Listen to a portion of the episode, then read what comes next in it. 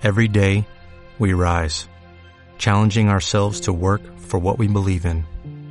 At U.S. Border Patrol, protecting our borders is more than a job, it's a calling. Agents answer the call, working together to keep our country and communities safe. If you are ready for a new mission, join U.S. Border Patrol and go beyond. Learn more at cbp.gov/careers. Por eso hoy en tu Biblia, impresa o digital, o acá en pantalla, en el último de los casos, puedes leer conmigo Lucas 22, 39 hasta el versículo 44. Esto es lo que dice la escritura. Y saliendo, se fue como solía. ¿Qué significa como solía? Que era común que Jesús fuese a ese lugar, al monte de los olivos. Y sus discípulos también le siguieron. Cuando llegó a aquel lugar, les dijo, orad que no entréis en tentación. Y él se apartó de ellos a distancia, como de un tiro de piedra. Eso significa la distancia hasta donde una piedra puede llegar si tú la lanzaras con tu mano. Sí, aproximadamente 50 metros, dependiendo, cada uno tiene una, una fuerza de impulso mayor o menor. Y dice, puesto de rodillas, oró diciendo, Padre, si quieres, pasa de mí esta copa, pero no se haga mi voluntad, sino la tuya. Y se le apareció un ángel del cielo para fortalecerle.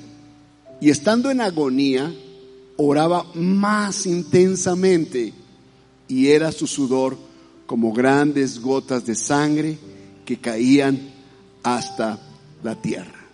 He intitulado este mensaje La sangre de la fidelidad. Dígalo conmigo, la sangre de la fidelidad. Padre, te doy muchas gracias por esta palabra. Gracias Dios porque podemos leerla con nuestros ojos, podemos oírla con nuestros oídos y podemos Dios meditarla con nuestra mente y corazón. Gracias Dios por la bendición. Amén, amén y amén. Quiero hablar, es mi última a mi última, es la temporada 1 y es el episodio número 5 que tiene que ver con el poder de la sangre. Y quiero hablar hoy en mi último episodio 5 porque vamos a entrar en una temporada nueva y la temporada nueva tiene que ver con la gracia, ¿ok? Gracia. Ese es el tema que vamos a estar tratando y yo te pido que no lo vayas a perder por ningún momento, ninguno de los mensajes que vamos a estar tratando sobre gracia. Y en este tema que hoy trato, quiero hablar de algo muy importante por lo cual todo ser humano pasa. Y es la traición y la tentación de la infidelidad. Recuerden, Jesús tiene un plan. Y él cuando le dice a sus discípulos, oren para que no entréis en tentación. Entonces, la tentación es como cuando dos personas que se aman son atraídos por el sexo opuesto. Y es una lucha constante, la tentación. Si la persona cede a esa tentación, entonces él cayó en la tentación y él cometió una infidelidad. Por eso es que Jesús está aquí en Getsemaní de rodillas orando al Padre y él tiene frente a él la tentación de decir hasta aquí llego. Padre, no más sigo. No más continúo con esto. Me detengo y finalmente no cumplo el plan tuyo. Era la tentación de serle infiel al plan del Padre. Y él está diciéndolo a los discípulos, esa es la lucha más grande que nosotros como grupo tenemos. La tentación de caer en una infidelidad hacia el sueño de Dios. Y Jesús, ¿a dónde es donde Jesús va? Al Getsemaní. En el Getsemaní ese lugar donde por primera vez se reciben las gotas de la sangre de Jesús. En ese huerto llamado Getsemaní. Ese jardín sigue, sigue, existiendo hasta el día de hoy en Jerusalén. Y aún todavía hay olivos. De hecho, se preserva la vida de un olivo que tiene casi dos mil años de existencia. Muy probablemente ese olivo haya sido uno de los olivos que Jesús llegó a tocar o llegó a cortar algún fruto, que es una aceituna, una oliva, y presionarla en sus manos. Y ese árbol de olivo está como seco, pero ahí está todavía. Pero de pronto ese árbol va a brotar, va a tener brotes. Por eso la profecía habla acerca del olivo, que está seco y luego se le ven frutos. Se le ve el fruto, brota, reverdece.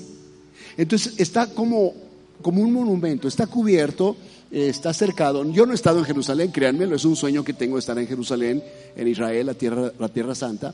Pero cuando estudio sobre eso, está cercado, como si dijeran, este es el olivo más antiguo en todo Israel.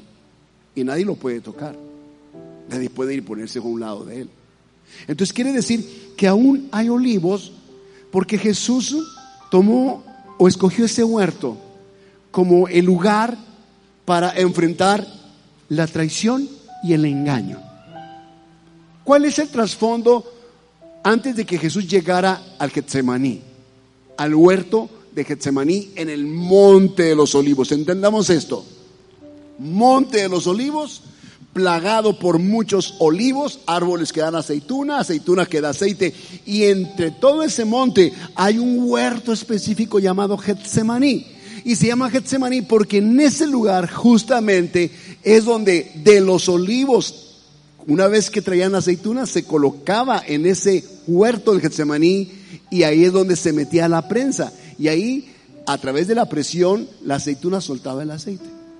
Entonces Getsemaní significa prensa de oliva. De ahí se extraía el aceite. Como dando a entender que entre más es la presión en tu vida, más aceite vas a sacar.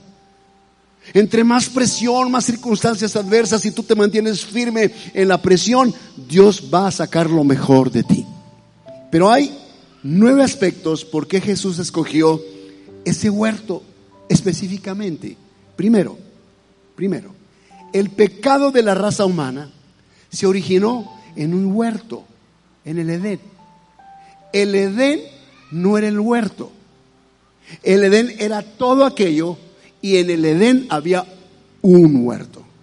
¿Ok? Al que llamamos paraíso. La redención de la raza humana también se originó en un huerto, el Getsemaní. Dos, en el Edén Adán menospreció la copa de la bendición. En Getsemaní Jesús bebió la copa de la maldición, de la traición, del engaño. En Edén la serpiente, o en el huerto, la serpiente conquistó al hombre. En Getsemaní Jesús conquistó a la serpiente y redimió al hombre. Cuatro. En Edén la tierra se conmovió y contaminó por el, contaminó por el pecado. Se contaminó por el pecado y en Getsemaní la tierra fue bendecida por la sangre que brotó de la frente de Jesús cuando él estaba bajo esa presión de la tentación de decir, no más, viene la cruz, viene el sacrificio, no más, viene el engaño, viene el traidor para darme un beso, no más. Él pudo haber caído en la tentación, pero él no cayó porque vino un, ángel del cielo a fortalecerlo, dice la palabra. Y así Dios enviará en tu momento más duro y profundo de tentación la ayuda del cielo para fortalecerte, para que no caigas en esa tentación y tires todo por la borda. En el Edén el hombre abrió su corazón al ocultismo, la rebelión y la adivinación. En Getsemaní, Jesús por su obediencia restauró la imagen de Dios en el hombre y reconcilió al hombre con Dios. En Edén, el hombre perdió todo. En Getsemaní, por causa de Jesús, el hombre tuvo la oportunidad de recuperar todo lo que había perdido. Cuando Lucas 19:10 relata las palabras de Jesús diciendo, porque el Hijo del Hombre vino a buscar y a salvar lo que se había perdido, lo que se había perdido era la autoridad del hombre ser hijo de Dios. Así que cuando él dice esas palabras, las dice cuando él es autoinvitado a la casa de Saqueo, un hombre de Jericó, no era judío. Y sin embargo, él le dijo a Saqueo, hoy es necesario que pose en tu casa. Y Saqueo lo recibió porque Saqueo tenía hambre, tenía sed. Él no tenía una identidad, él quería sentir, sentir eh, eh, parte de la familia de Dios, quería conocer quién era Jesús. Y Jesús ya sabía quién era Saqueo. Lo llamó por su nombre. Y cuando vino con Saqueo, y Saqueo tuvo un cambio de mentalidad, arrepentimiento, metanoia, cambio de mente, dice que él dijo, parándose enfrente de la cena que había ofrecido a Jesús, hoy este día, es como diciendo, hoy este día estoy tan arrepentido de lo que he hecho, que si hay alguien aquí a quien yo lo haya defraudado, yo se lo voy a pagar lo que le debo con el cuatro tanto. Lo voy a dar cinco veces de lo que ellos saben que yo defraudé. Si hay algo que deba, lo voy a pagar con cuatro tanto. Era la ley de la restitución, que decía que si tú tomabas algo y no lo cubrías, tú tenías que pagar el quinto, tienes que pagar cinco veces aquello. Entonces quiere decir que Jesús dijo esa palabra en Lucas 19:10, porque el Hijo del Hombre vino a buscar y a salvar lo que se había perdido. Y toda la búsqueda y todo el encuentro comenzó en Getsemaní. Por causa de Jesús el hombre tiene la oportunidad de recuperar todo lo perdido y el hombre ahora recupera la autoridad. Por eso Lucas, perdón, Juan 1, 12 dice, a los que creen en él, a los que lo recibieron les dio derecho. Eso es autoridad, derecho, potestad, exousia, la palabra griega. Exousia es derecho, potestad o, o autoridad de ser hechos hijos de Dios. Habíamos perdido la autoridad de ser hechos hijos de Dios. Ahora en Cristo la encontramos. Todo comienza en Getsemaní. En, en el Edén, escucha bien, en el Edén, el hombre comió del fruto del árbol del conocimiento del bien y del mal. En Getsemaní Jesús bebió la copa de la obediencia. El hombre tomó un fruto incorrecto, Jesús tomó el fruto correcto, obedecer al Padre. El hombre desobedeció en Edén, él obedeció al Padre en Getsemaní. Ocho, en Edén el hombre quiso ser como Dios. Satanás les dijo, sepan, y Dios lo sabe, pero no se los quiso decir, que el día que ustedes coman de este fruto serán igual a Dios. Y ellos se quedaron así como atónitos y confusos, como, ¿por qué Dios no nos dijo eso? Qué malo es Dios, ¿por qué no nos dijo? Por eso no quería que comiéramos este fruto. Y cayeron en la tentación y fueron infieles a Dios. Entonces, en Getsemaní, el verbo de Dios, Jesús, la palabra hecha carne, verbo, verbo, es la palabra, verbo, no el sustantivo, el verbo, es la acción. Lo sustantivo es lo, pasivo. El verbo es la acción. Se hizo carne, se encarnó, Emanuel, Dios con nosotros. Y este verbo se hizo carne y habitó entre nosotros y vimos su gloria, gloria como la del unigénito del Padre. En Getsemaní el verbo de Dios se hizo hombre tomó nuestro lugar y pagó por nuestras faltas. En Edén, el hombre, último, nueve, decepcionó a Dios. En Getsemaní, Jesús trajo alegría al corazón de Dios. Todo comenzó en Getsemaní, cuando cae la primer gota de su cuerpo a tierra. Es la sangre de la fidelidad. Dios en Cristo Jesús nos ve a nosotros fieles. Por la justicia de Cristo nos ve justos. Por la obediencia de Cristo nos ve obedientes. ¿Por qué entonces actuar de forma contraria? ¿Por qué habríamos de actuar de una forma contraria? Si el Padre en Cristo Jesús nos justificó. ¿Recuerdas cuando Jesús entra al templo? Pocos días antes de esto que estoy leyendo, Jesús entró al templo. Cuando sube en el burrito y entra al templo y lo reciben con aplausos y vítores y, y, cantos y todo eso, y que produce un celo en los fariseos y judíos. Y cuando llega a ver el templo hecho un mercado y que volca las mesas de los cambistas, es de los que cambiaban eh, las monedas por, eh, o cambiaban los, pagaban por comprar una oveja, una paloma, lo que fuese, que la gente fuera a ofrendar a Dios. ¿Y por qué es que Jesús volca las mesas de los cambistas? Porque es que abre las jaulas de las palomas y deja ir aquello. Porque es que las monedas ruedan por el patio del templo. Porque él se llenó de celo por la casa. Una casa que debe ser casa de oración la convirtió en una cueva, la convirtieron en una cueva de ladrones. Al decir que él volcó las mesas y las sillas de los cambistas, está diciendo que la justicia o la autojusticia que ellos pretendían tener, Jesús la volcó. Jesús la echó al piso, diciendo, no puedes tú lograr justicia por tu propia obra, por tu propia mano. Si no es por la justicia de Cristo, nadie puede ser justo. Romanos 5.1, el apóstol Pablo dice, justificados pues por la fe, tenemos paz para con Dios por medio de nuestro Señor Jesucristo. Es a través de la obra de Cristo que podemos ser justificados. Dios nos ve justos como si nunca hubiésemos pecado. Ahora la pregunta es, ¿por qué es que Jesús escogió el Getsemaní, el jardín de Getsemaní? ¿Por qué no escogió otro lugar? Pudo haber escogido el monte del templo, haber escogido quizá el pozo de Sicar en Samaria, pudo haber escogido cualquier otra región emblemática de Israel, sin embargo escogió Getsemaní, un simple huertecito, no tenía belleza absoluta. De hecho, el color de los olivos, si los has visto en alguna región de aquí de Sonora, cuando yo voy a Puerto Peñasco me encanta ir por esa región porque ahí veo muchos olivares en Caborca, de Caborca Puerto Peñasco muchos olivares. ¿Y cómo es el color de un olivo? Es verde cenizo, es opaco.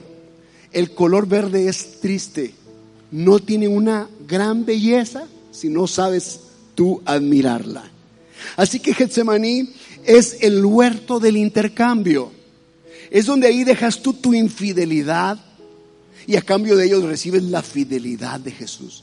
Porque Él fue fiel y obediente a pesar de la traición de uno de sus mejores amigos. Allí comenzó él a derramar su alma como nunca antes lo había hecho. Leímos el pasaje, mi alma está triste hasta la muerte. Él se sentía mal en su alma, al punto de decirle al Padre, si es posible, de rodillas diciendo, si es posible, pasa de mí esta copa, que no beba este trago amargo. Y dice que era tan la intensidad de su clamor que caían al suelo como del sudor como grandes gotas de sangre espesa, porque él sabía lo que se avecinaba. Era o simplemente dejar todo y ser infiel, o era ser fiel y tragarse la copa. Es en ese huerto que Jesús conquistó todo. Desde ahí al Getsemaní es el proceso en el cual Jesús conquistó todo. Pero es obvio que en el Calvario, que es el monte del Calvario, la calavera, el Gólgota, en ese lugar se consumó todo. Comenzó en Getsemaní y terminó en el monte Calvario. Comenzó en el, en el monte de los olivos, en el huerto de Getsemaní y todo terminó en el monte Calvario. Gólgota es la palabra que se utilizaba para definir el lugar donde David había matado a Goliat. Golgolat es el mismo lugar. Es donde Goliat fue derrotado. Así que el Calvario es el lugar donde Jesús derrotó a su Goliat. Ahí consumó todo. Ahí él dijo, he terminado, consumado es. Y entregó el Espíritu al Padre. Pero fue tanta la angustia en el alma de Jesús por lo que se avecinaba que derramó esas gotas de sangre. Por eso es la sangre de la fidelidad y de la obediencia. No fue por los azotes que iba a recibir, no fue por las heridas en su espalda, no fue por las espinas en su cabeza, no era por los clavos en sus manos, en sus pies. Entonces, ¿a qué copa se refería cuando él decía, si es posible, pase de mí esta copa? ¿A qué se refería? Se refería a que esa copa, en esa copa estaba vertida toda la maldición de la humanidad. Él se iba a tragar toda la maldición. Por eso dice, que maldito todo aquel que es colgado en un madero.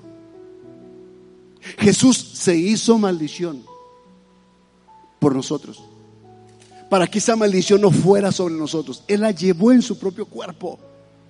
¿Qué era la maldición que él estaba bebiendo? Eran los atropellos sexuales, los delitos, las violaciones, los homicidios, las venganzas, eran las envidias, las locuras que el ser humano ha cometido, la hechicería, era la idolatría, la maledicencia, todo Jesús lo conquistó ahí. Su sangre era la medicina que al caer sobre la tierra maldecida, esto sanaría. Así es como fue sanada la tierra. Esta sangre que cae sana la tierra de esa maldición. La infidelidad producida en el huerto del Edén por esta, dos, esta pareja de Adán y Eva Ahora Jesús en este huerto, Él solo, como un sacrificio único y necesario, único y para siempre, iba a quebrar, romper toda la maldición que había sido vertida durante seis, seis mil, cuatro mil años, desde la caída del hombre, cuatro mil años, hasta la muerte de Jesús en la cruz. Entonces la copa de la traición, la copa del rechazo, de la pobreza, la copa de la enfermedad, la copa del pecado, la copa del engaño, de la infidelidad, de la fornicación, del adulterio, de la inmoralidad, sexual, de los problemas mentales, de los vicios y las adicciones. Esa copa Jesús la bebió en este lugar para hacernos libres a nosotros. ¿No das gloria a Dios por ello con un fuerte aplauso? Jesús llevó todo eso en su cuerpo. Así es como Jesús nos ha sanado con su preciosa sangre vertida desde el Getsemaní hasta el Gólgota. El capítulo 55 de los Salmos, versículos 12 al versículo 14, es el salmo que más habla acerca de la traición de que Jesús eh, mm, cargó. Habla de ello. Una, un escrito revelado del Espíritu al corazón del salmista y lo describe así porque no me afrentó un enemigo, lo cual habría soportado. Si es un enemigo y te traiciona, pues es un enemigo, ya sabes que te espera eso. Ni se alzó contra mí el que me aborrecía. Quiere decir que Judas no lo aborrecía. Judas tenía un afecto por el maestro. Porque me hubiera ocultado de él, dice. Sino tú, hombre, al parecer íntimo mío. El que lo afrentó fue alguien que andaba con él, a quien él llama hombre, al parecer íntimo, al parecer. O sea, parecía que era íntimo de él.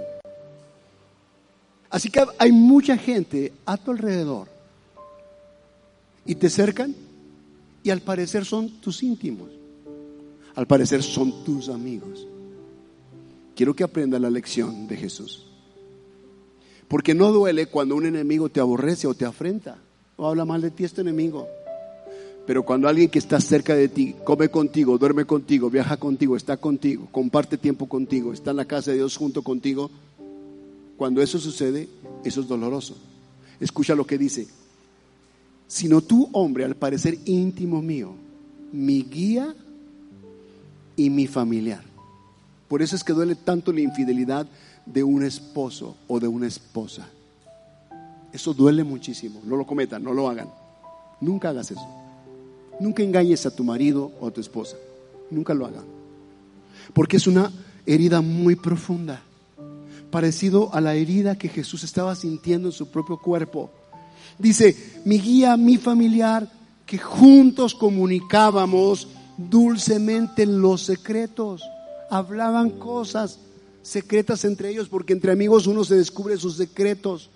Cosas que a nadie le puedes tú revelar, se lo revelas a ese amigo íntimo, a esa amiga íntima, pero sepas tú que el día que ese amigo, amiga íntima te traicione, te afrente, te va a doler hasta los huesos. Porque tú confiaste en Él y confiaste en ella y le confesaste todo y le dijiste todos sus sentimientos. Le abriste el corazón como Jesús lo hizo. Juan 15, 15 es el versículo que más define el corazón de Jesús con respecto a la relación que Él tiene con sus discípulos. Él dice, ya no yo llamaré siervos, ya no los voy a llamar esclavos, mas os he llamado amigos.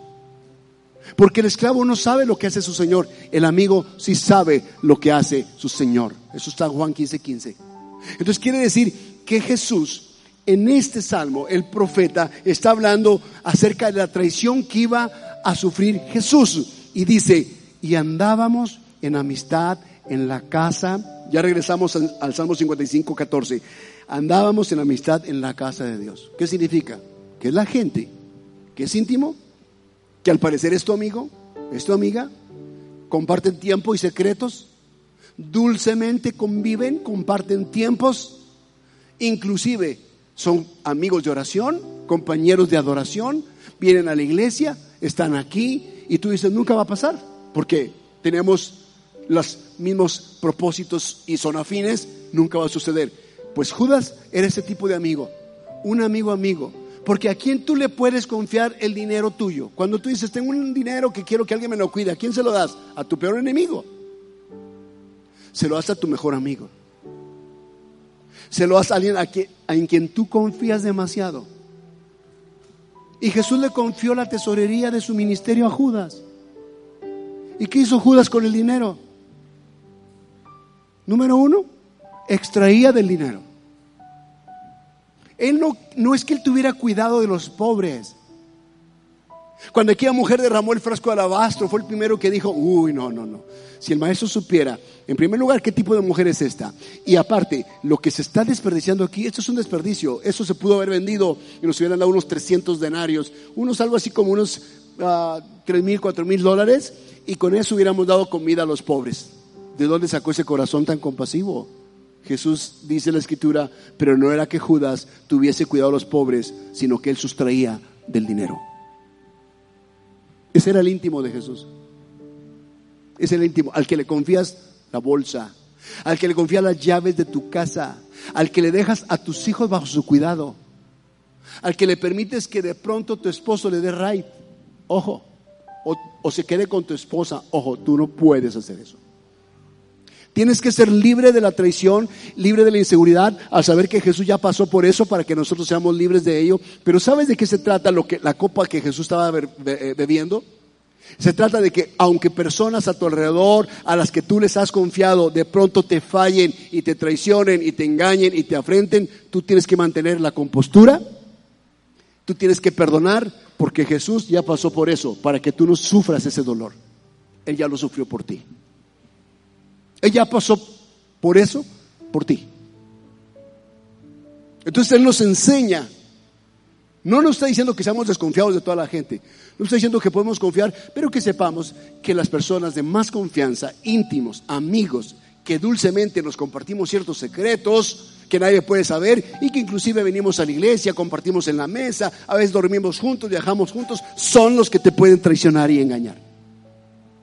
Son muchas historias desgarradoras de infidelidades en el matrimonio, donde la mujer fue infiel con el mejor amigo de la familia. Y viceversa. Eso duele muchísimo, porque no, no se espera eso. Uno de los allegados, de los íntimos amigos. Por eso es que duele. La copa estaba vertida de un, una, yo diría, estaba llena de escorpiones y culebras, y Jesús tenía que tomarse esa, esa copa de traición, de engaño, de, abuso, de fraude, de mentira, de odio. Estaba llena de cosas terribles. Él decía, no quiero ver esta copa. Es como si alguien te ofrece a ti una copa llena de animales ponzoñosos y, arañas y te, dice, bébetela. Pues no quieres bebértela. Jesús se tragó todo eso para que fuéramos sanos y libres. Y yo creo que no hay mejor ilustración de lo que Jesús iba a sufrir que la vida de José el Soñador en Génesis 37.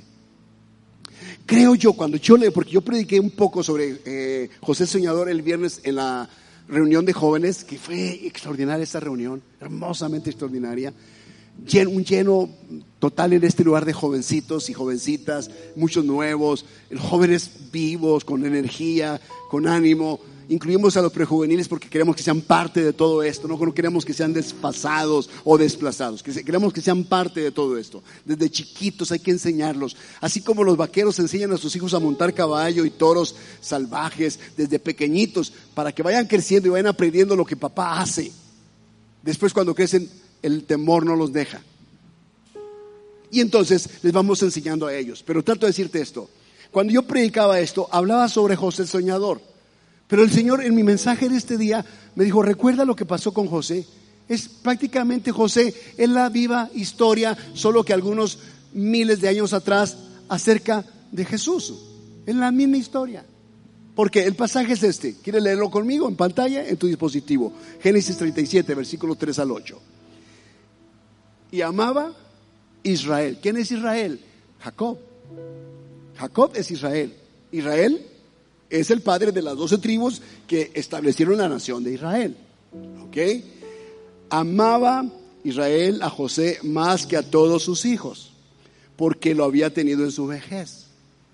Y le hizo una túnica de diversos colores. Y viendo sus hermanos que su padre lo amaba más que a todos sus hermanos, le aborrecían y no podían hablarle pacíficamente.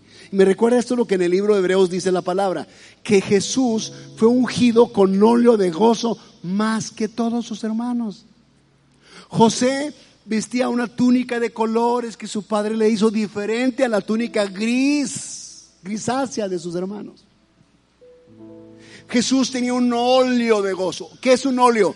Tenía un manto de gozo, un perfume, una esencia, una fragancia de alegría. Jesús era la persona más alegre, más gozosa que tú puedes encontrar en la tierra. Por eso es que era atractivo a la comunidad. Él se reía. Él estaba en la fiesta de bodas. Su primer visita fue una fiesta de bodas.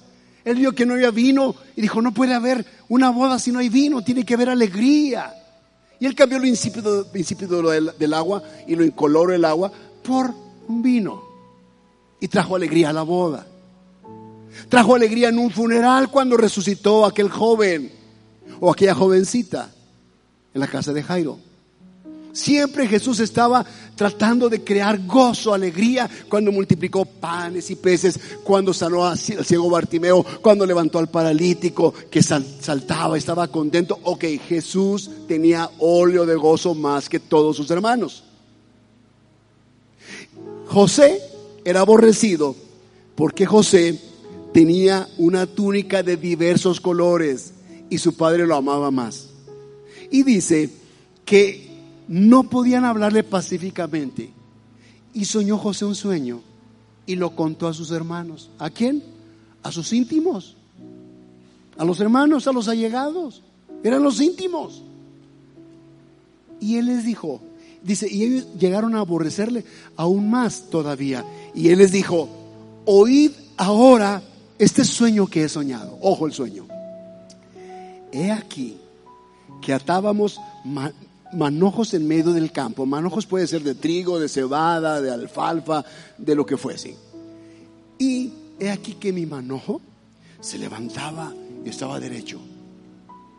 Y que vuestros manojos se inclinaban alrededor y se inclinaban al mío.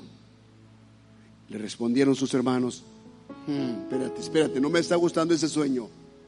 Les dicen, le dicen ellos, ¿reinarás tú sobre nosotros? ¿O señoreará sobre nosotros?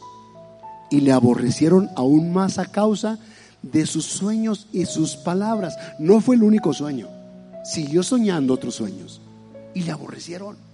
Se, se supone que son tus hermanos, son tus íntimos, son tus amigos, deben gozarse contigo. Si uno de tus hermanos te dice, ¿sabes que tuve un sueño así, así? Oh, pues qué bueno, hermano, qué bueno que vas a progresar, qué bueno que vas a sobresalir, qué bueno. Porque puede ser que tú seas la persona que de alguna forma veas con favor al resto de nosotros como tus hermanos. Qué bueno saber eso. Pero ellos sintieron envidia y lo aborrecieron aún más todavía. Cada vez que él les dulcemente les declaraba sus secretos, ellos lo aborrecían más al punto de quererlo matar. Y la historia ya la conocemos. Pero si tú te acuerdas, al final de la historia, de Génesis capítulo 45 versículo 5, cuando ya José ha sido, se le ha cumplido los sueños de grandeza, de señorear, de ser importante en un país extranjero como Egipto, ser segundo de Faraón, a cual Faraón decía de José, mi padre. Faraón le llamaba a José mi padre. José ya es mayor. El Faraón ya no es, no es tan mayor. Es un Faraón nuevo, es joven, y él llama a José mi padre. Y Faraón no hace nada sin consultar a José. Y cuando hay hambruna en Israel, sus hermanos vienen a Egipto a comprar comida, ya conocerá la historia. José los ve y él pudo haber pensado, me vengaré de ellos porque me vendieron como esclavo. Me aborrecían tanto por mis sueños de señorear que me vendieron como esclavo. Los íntimos lo traicionaron. Los íntimos le desearon la muerte. De hecho, querían matarlo. Por eso lo echaron en la cisterna. Y cuando ya está ahí, él tuvo la oportunidad de vengarse. Dice que no se vengó, sino que se les declaró a ellos en el palacio en Egipto diciéndoles, yo soy José. Me imagino que se quitó alguna túnica a la usanza egipcia. Yo soy José, a quien ustedes vendieron como esclavo a los madianitas. Yo soy José. Han pasado 17 años de eso, casi 20 años. Y él está diciendo, yo soy José. Y Dios me ha bendecido mucho aquí. Y el versículo 5 del capítulo 45 de Génesis dice, ahora pues, no entristezcáis, no estén tristes, ni os pese de haberme vendido acá. Fíjate nomás. No llenen de tristeza porque me vendieron, está diciendo. No se llenen de tristeza porque ustedes me traicionaron, me aborrecieron, me odiaron al punto de la muerte. No les pese haber hecho eso. Dice, porque para preservación de vida me envió Dios delante de vosotros. En otras palabras, era un plan de Dios para preservarle la vida a ustedes. Así que muchas veces la traición de personas a tu alrededor, el, el, engaño de personas íntimas a las cuales tú les declaras o les confiesas ciertos secretos íntimos, cuando te traicionan duele tanto porque tú les confiaste. Por eso duele, porque tú les confiaste. Cuando uno dice, o la escritura dice, maldito el hombre que confía en el hombre, no se está refiriendo a ese tipo de confianza. Porque si no, entonces nunca, uno nunca va a poder confiarle a, a nadie nada. Y uno va a depender también de, alguna forma de personas a su alrededor. Se refiere a que nuestra confianza por salvación, por vida eterna y porque las cosas estén en el control y orden correcto, no se la podemos confiar a un ser humano. Tienes que entenderlo. En otras palabras, cuando tú confías en algún ser humano, debes saber que hay la posibilidad, aunque mínima, de traición. Grábatelo. Hay la posibilidad de traición. Tienes que estar listo para eso. ¿Cómo reaccionaría, pastor? Como Jesús reaccionó. Te toma la copa amarga y te mantienes fiel a tu propósito. La traición de alguien no te puede sacar del llamado que Dios te hizo. La traición de un íntimo, de un amigo, de aquel que iba a la casa de Dios contigo y dulcemente compartían tiempo y los secretos y la adoración y la palabra, no puede sacarte el propósito de Dios. Sacúdetelo como polvo, sacúdetelo y sigue adelante tu llamado. ¿Cuántos dicen amén a eso? Aplaudamos la gloria del Señor en esta tarde. Sigue adelante con tu llamado. Y termino con esto, amados. Todo el sufrimiento de Jesús, como con José, fue para preservación de nuestras vidas. Fue para preservar nuestras vidas. Si Jesús no hubiese sido traicionado, vendido por 30 miserables monedas de plata. De plata. Yo creo que no ha habido un, una persona que haya sido vendido por tan poco dinero. El Hijo de Dios fue vendido por la mísera cantidad de 30 monedas de plata. Ni siquiera hubiera sido oro todavía, valdría un poquito más, ¿verdad? De plata. Miserables 30 monedas de plata.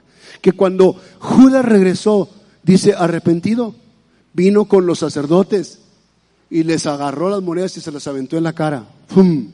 Porque se sintió mal en su corazón por haber hecho lo que hizo con su maestro. Se acordó seguramente de la confianza que le dio, diciéndole, amigo, bienvenido, te llamé para que seas parte de mi equipo. Amigo, bienvenido, ¿sabes qué? Eh, el ministerio requiere un contador o un, tesorero. Te voy a confiar a bolsa de la tesorería. Tú vas a manejar los dineros, tú vas a pagar los impuestos, tú vas a sacar para las ayudas, tú vas a hacer... ¿Y qué, qué hacía Judas? Sustraía. Ahora, ¿tú crees que Jesús sabía? Por supuesto que Jesús sabía.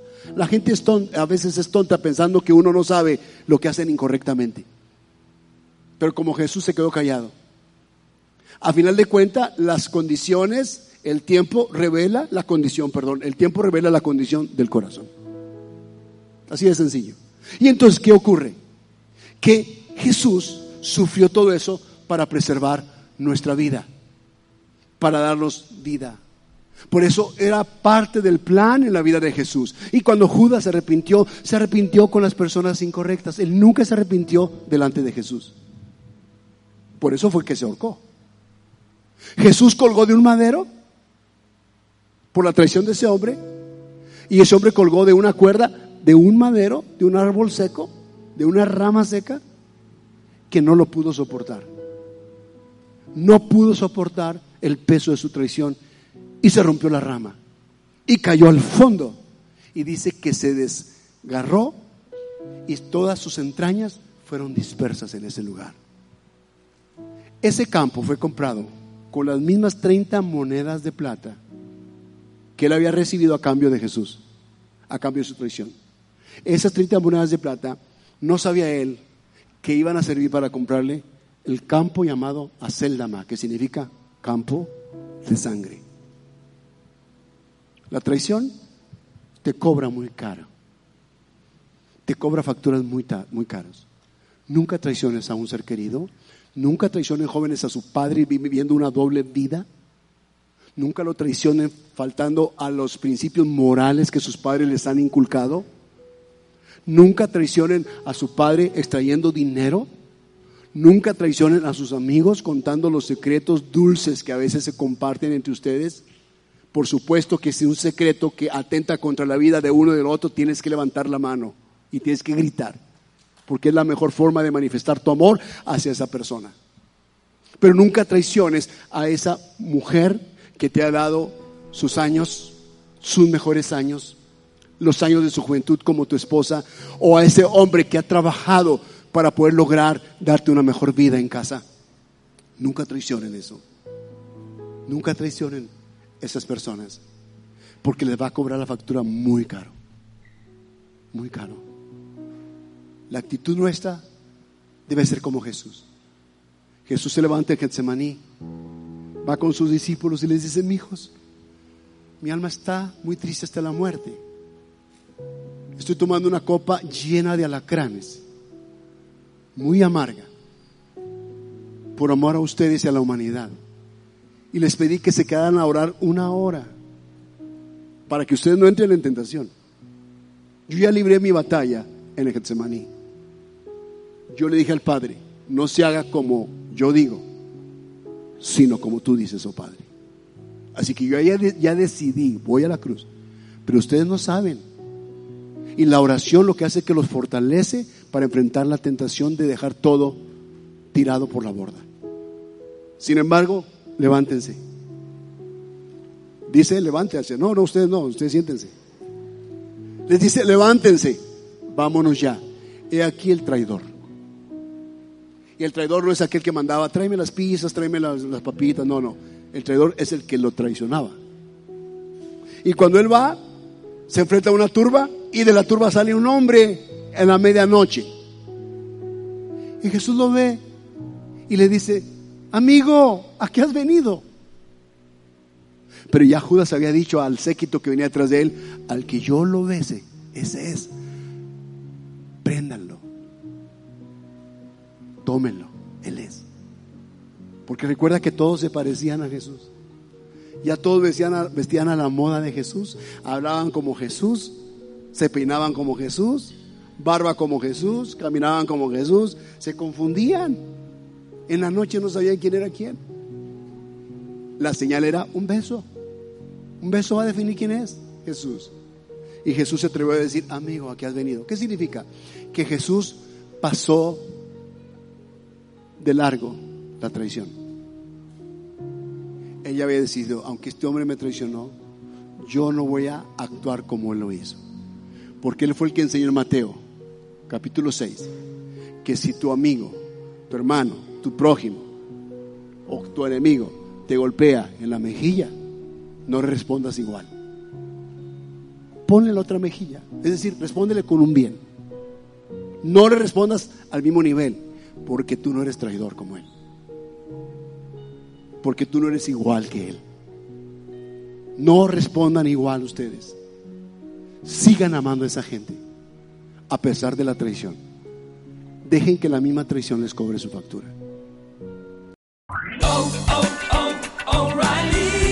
¿Necesitas ayuda? En O'Reilly Auto Parts te ayudamos. ¿Necesitas algún consejo? Te aconsejamos. Nuestros profesionales en autopartes están siempre disponibles para ayudarte a encontrar lo que necesites. Excelente servicio al cliente es solo una de las ventajas que ofrece O'Reilly Auto Parts. Los profesionales en autopartes. oh, oh, O'Reilly